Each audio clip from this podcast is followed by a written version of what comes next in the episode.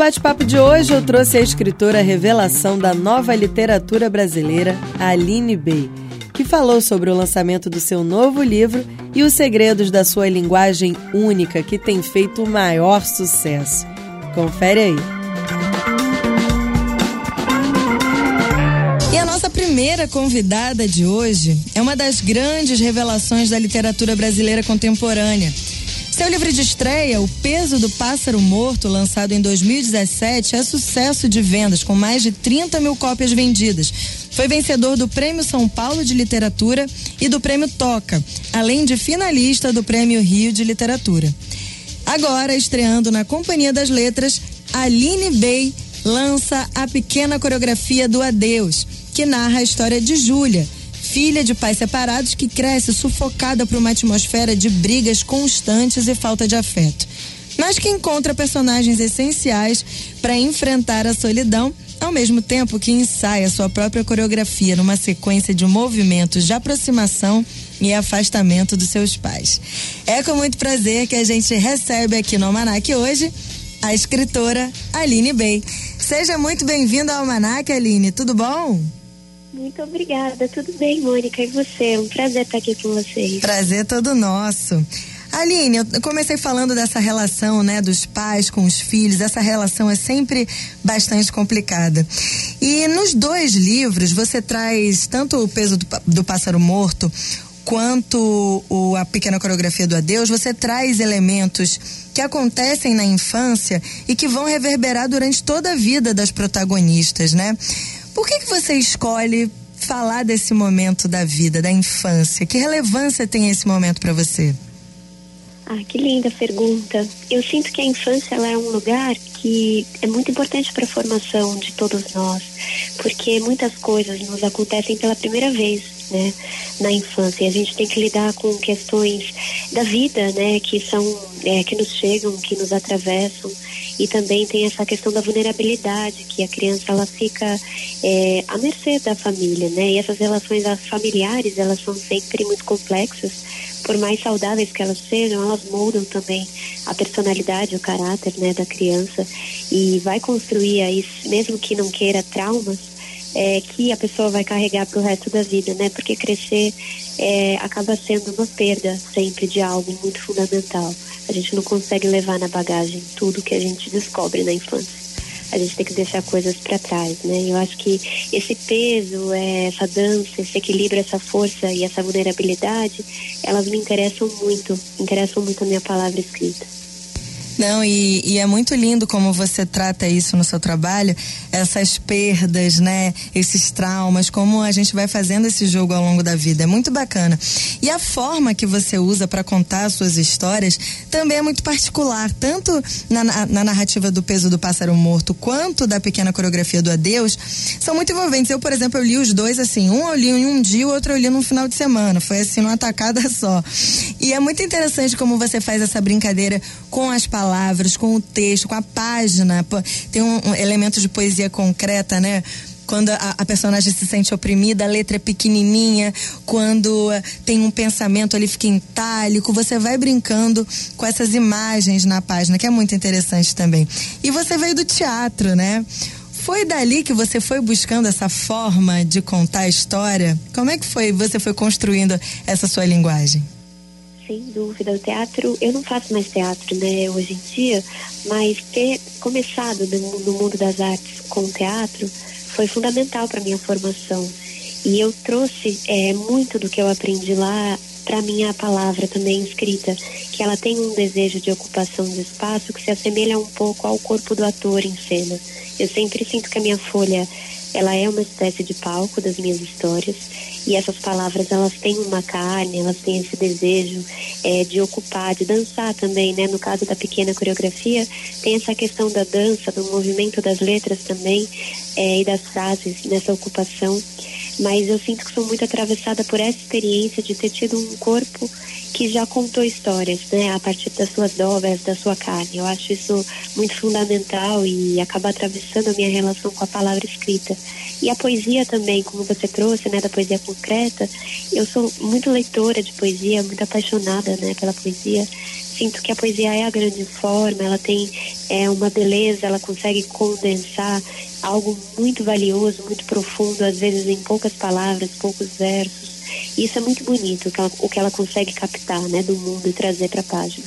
Então eu sempre fico é, assombrada e apaixonada pela potência da poesia e tento trazer um pouco para minha prosa, que acaba sendo também atravessada por essa paixão. Então, acho que essas duas coisas são as que mais me influenciam na minha narrativa: o teatro, a experiência de, de ter sido atriz e também o meu amor pela poesia. Não, maravilha, é muito lindo isso que você traz do, do corpo, né? De como se, se aquele texto tivesse corpo, e tem, de fato, né? E Aline, eu queria saber quais as diferenças que você teve no seu processo de escrita é, da, da, do seu primeiro livro, né? para agora, para a pequena coreografia do Adeus? Que o primeiro parece que você escreveu numa oficina. Como é que foi isso? Foi isso mesmo. O Pássaro eu escrevi dentro da oficina de escrita do Marcelino Freire, que é um escritor maravilhoso, de Sertânia, mas ele está em São Paulo já há um bom tempo e ele dá oficinas de escrita pelo Brasil todo, né? Agora com a pandemia a gente está muito no formato virtual, então está mais fácil ainda de fazer uma oficina do Marcelino, é algo que eu sempre recomendo. Mas foi incrível ter conhecido ele, eu conheci é, o Marcelino por uma entrevista que eu fiz para um site que eu tinha e fiquei apaixonada pelo jeito dele, pela inteligência dele e fui fazer a oficina dele em 2015 a primeira e 2016 eu fiz a segunda que era um concurso. Então eu já estava escrevendo, né, o Pássaro e foi muito legal porque proporcionou a publicação do livro. E como eu venho do teatro, criar coletivamente sempre foi algo que me interessa, né, muito. E o processo do escritor, ele é, acaba sendo muito solitário. Em momentos decisivos da criação, a gente tem que fazer escolhas baseadas em si mesmo, né? O que é um vazio muito grande.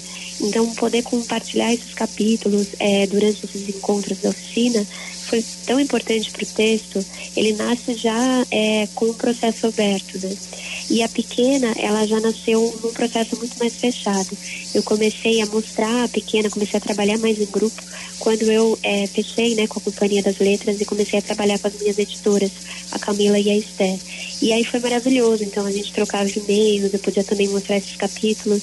E eu acho que isso faz muito bem para minha criação, ser atravessada pelo coletivo e abrir o processo antes do livro estar tá pronto, né? Já poder ter uma visão ali daquilo que a gente está querendo fazer acontecer é, uma visão sensível de outros escritores, outros profissionais da, da palavra. Eu acho isso fundamental. Não, é fundamental, é uma delícia poder trocar nesse processo, né? E você, além de poder trocar com essas pessoas que estão ali convivendo com você, eu imagino que você troque também com as suas leituras, né? De alguma forma. Você é uma leitura muito ativa, né? E como é que as suas leituras, esses autores que você vai se alimentando, vão te ajudando a escrever e a construir a sua forma narrativa? Ai, nossa, sou muito influenciada pelas minhas leituras. Eu tenho um momento de estudos é, para levantar o livro, então eu faço leituras conscientes, né, que vão em direção ao tema que eu estou pesquisando, que eu quero abordar, mas eu também sou atravessada pelo acaso, por indicações de leitoras e leitores que é, me fazem, que eu fico, né, assombrada assim, como tem a ver, o livro tem a ver comigo, os meus leitores me conhecem bem, né? Toda indicação que eu recebo de leitora e leitor, é, o livro eu adoro, assim, tem tudo a ver comigo, isso é muito bonito. Então, é super legal quando isso acontece, né? No caso do Pássaro, é, eu tive dois atravessamentos oficiais. Uma foi o livro do Carrascosa, que chama Os Sete aos 40, o João Zanello Carrascosa, né? Que é um escritor brasileiro. E um outro foi um poema da Elizabeth Bishop, que é, é chama Arte de Perder. Então, esses dois textos me guiaram bastante pelo processo, isso antes de eu começar a escrever, mas eu sentia é, os dois como um farol norte, né? E a pequena, ela teve um livro fundamental para para a visão assim que eu tive é, de colocar um divórcio do ponto de vista de uma criança, que foi um livro do Henry James que chama Pelos Olhos de Maíse, que é um livro que trata realmente desse divórcio pelos olhos da menina. E esse abandono, né, que ela sente, essa é, vulnerabilidade, foi, foi, tão bonita, me marcou tanto, e como a gente estava conversando, né, no começo da, da nossa prosa, é, me interesso muito pela infância. Então eu pensei, vai ser muito legal, né, colocar um, um divórcio, mas não do ponto de vista do casal, e sim do, da, da filha, né, que está ali à deriva daquele caos emocional. Então, essas leituras são tão importantes para a construção de um livro, eu, eu gosto muito de ser atravessada por elas. Não, e é tão difícil às vezes, né, a gente se transportar para quando a gente era criança, para lembrar daquelas sensações de como a gente enxergava o mundo, né? E os artistas, os, os escritores uh, conseguem fazer isso tão bem, né? E você faz isso com maestria, a gente enxerga de fato eh, a criança vendo aquela situação e sentindo aquilo tudo. A gente está recebendo aqui mensagens dos nossos ouvintes parabenizando pela entrevista, tá todo mundo super curtindo. Eu tô aqui conversando com a escritora Aline Bey. É, a gente recebeu uma pergunta aqui do Luciana de Castro, de Goiânia, é, que perguntou assim. É, ela planejou e se preparou para o estrondoso sucesso como autora ou foi tudo uma surpresa? que linda pergunta. Não, eu acho que é impossível a gente se planejar para a vida, né? A gente pode até tentar, né, de alguma forma, é, se preparar para algo, mas a vida sempre nos surpreende muito. E eu não imaginava de fato que as coisas iam caminhar para esse lugar, né, que elas estão caminhando, que é um lugar de acolhimento da literatura, porque eu venho do teatro, que é uma arte também que encontra pouco espaço, né, na nossa sociedade e é uma arte muito cara, então é difícil fazer teatro no Brasil, a gente fica mesmo dependente das leis de incentivo ou de um de um caixa que você tenha, né, de alguma forma às vezes vem de outra profissão. E eu nunca tive outra profissão, eu sempre fui exclusivamente artista, então eu sofria bastante assim financeiramente no teatro. E foi por isso também que eu fui estudar letras para tentar uma, uma outra possibilidade e acabei me apaixonando é, pela escrita. Mas eu acho que quando a gente começa a escrever, começa a publicar na internet, né, o, o retorno que vem das pessoas é que Brasil é um país que não lê, que ser escritor é uma loucura, que eu, tinha, já escutei coisas assim, tipo, é pior que teatro, sabe? É, no sentido de é, trazer né, uma, um retorno financeiro. Então, é, quando as coisas começaram realmente a dar certo, é, é um espanto, né? Uma surpresa a gente descobrindo é, que o livro tem espaço, sim, na sociedade, que a gente está vivendo é um momento é, super desafiador da nossa é, trajetória como país, mas que as pessoas têm se interessado cada vez mais pela leitura e que é um processo ativo de mudança também por parte nossa, né, como escritoras e escritores, é, há uma responsabilidade que eu sinto também de modificar esse cenário a partir do momento que eu publico e que leio. Então, eu estou sempre trabalhando nessa é, sendo uma ativista mesmo da leitura dos meus livros e dos outros livros que eu leio e gosto e compartilho nas minhas redes sociais e esqueço livros em espaços públicos para as pessoas encontrarem esses livros. Eu acho que o livro tem que ser um objeto que circula pela sociedade livremente, né?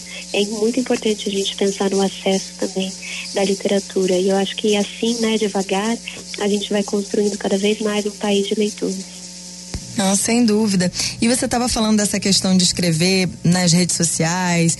É, hoje a gente tem essa forma de comunicação que é muito próxima, que eu acho que é uma, uma coisa que os escritores de agora estão vivendo isso muito, né?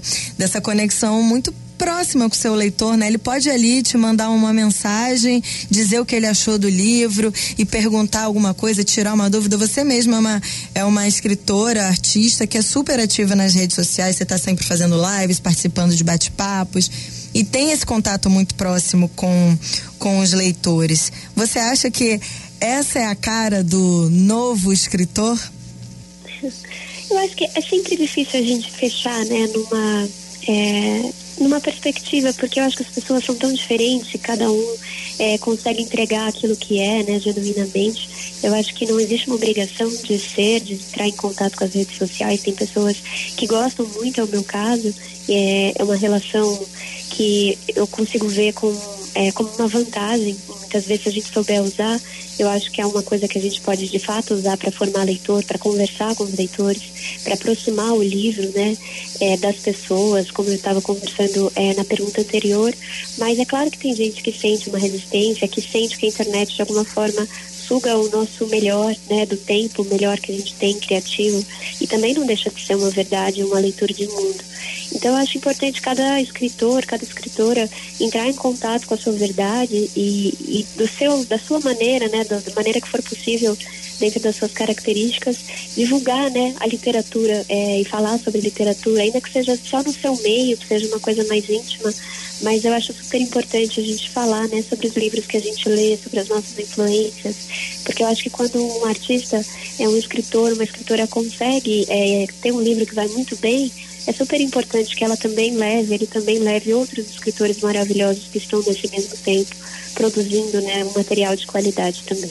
Não, sem dúvida.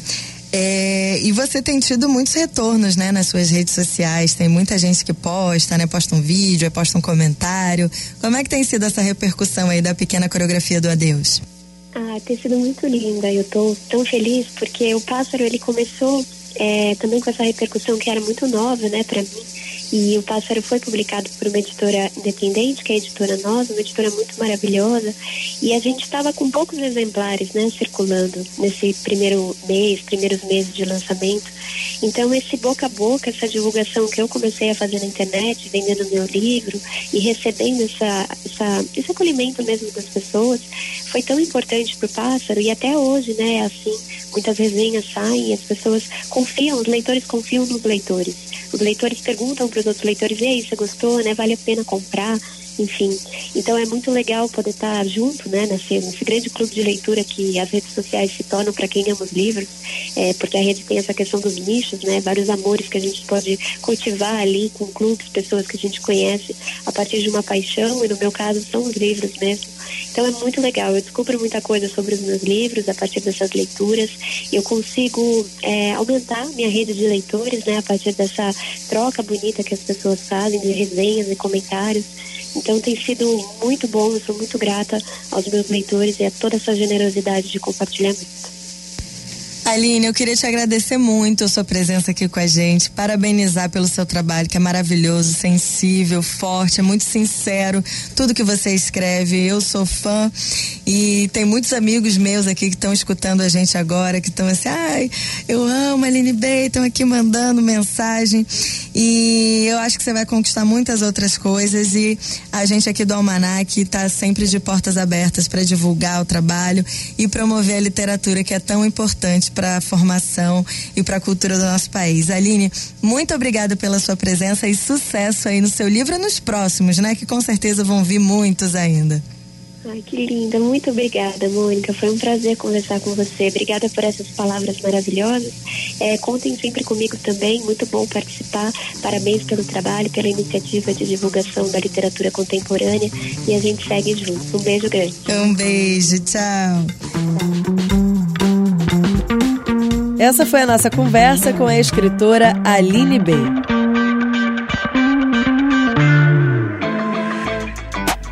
Se você quiser ouvir o programa Almanac ao vivo, é só sintonizar na Rádio Roquete Pinto 94.1 FM no estado do Rio de Janeiro, de segunda a sexta, a uma da tarde. Ou então, ouvir pelo nosso site de qualquer lugar do mundo radioroquetepinto.rj.gov.br. Esse podcast é uma produção da Rádio Roquete Pinto. Eu sou Mônica Bittencourt, roteirista e apresentadora. A produção é de Renata Nolasco e a edição de Bruna Alex. Segue a gente também nas redes sociais, arroba Rádio Roquete com dois T's no Instagram e TikTok e Rádio Roquete Pinto no Facebook. Eu te espero no próximo episódio. Até lá!